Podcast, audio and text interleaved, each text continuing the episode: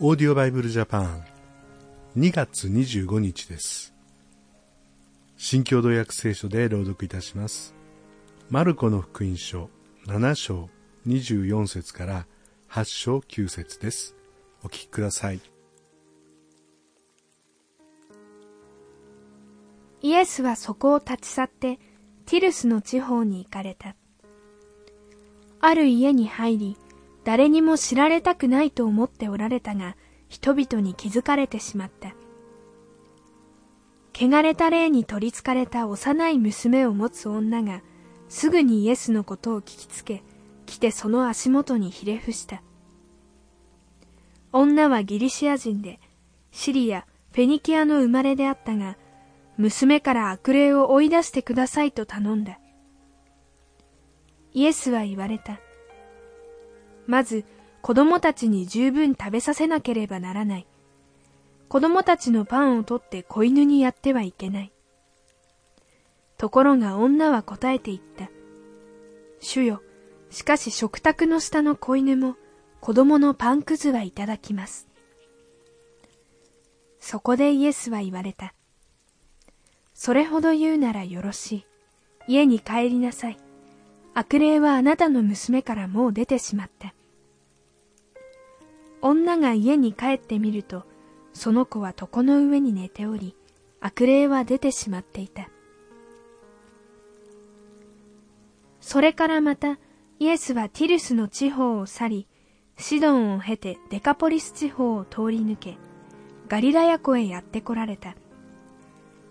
人々は耳が聞こえず下の回らない人を連れてきて、その上に手を置いてくださるようにと願った。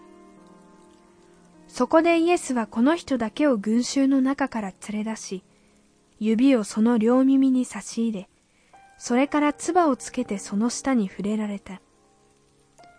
そして天を仰いで深く息をつき、その人に向かって、エッファタと言われた。これは、開けという意味である。するとたちまち耳が開き、下のもつれが解け、はっきり話すことができるようになった。イエスは人々に誰にもこのことを話してはいけないと口止めをされた。しかしイエスが口止めをされればされるほど人々はかえってますます言い広めた。そしてすっかり驚いていった。この方のなさったことはすべて素晴らしい。耳の聞こえない人を聞こえるようにし、口の聞けない人を話せるようにしてくださる。その頃また群衆が大勢いて、何も食べるものがなかったので、イエスは弟子たちを呼び寄せて言われた。群衆がかわいそうだ。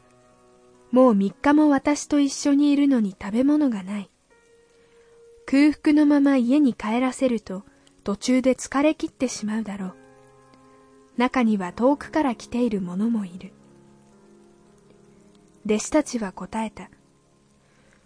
こんな人里離れたところで、一体どこからパンを手に入れて、これだけの人に十分食べさせることができるでしょうか。イエスが、パンはいくつあるかとお尋ねになると、弟子たちは、七つありますと言った。そこでイエスは地面に座るように群衆に命じ、七つのパンを取り、感謝の祈りを唱えてこれを裂き、人々に配るようにと弟子たちにお渡しになった。弟子たちは群衆に配った。また小さい魚が少しあったので、賛美の祈りを唱えて、それも配るようにと言われた。人々は食べて満腹したが、残ったパンのくずを集めると七かごになった。およそ四千人の人がいた。イエスは彼らを解散させられた。イエス様はパンの奇跡を起こされた時に感謝の祈りを唱えて人々に配ったと書かれてあります。私たちも毎日毎日食べるものが与えられているというのは本当に感謝なことです。私もダイエットしなくちゃならないような体型ですが、本当に改めてえー、食べ物の大切さというのを考える必要があるなと思います私たちみんなやはり食事の前に感謝のお祈りを捧げることを忘れないようにしたいですね今日も日々の糧を与えてくださいとそうした主の祈りを思い出します。それでは皆さんの上に今日も一日祝福がありますようにまた明日お会いしましょう。さようなら。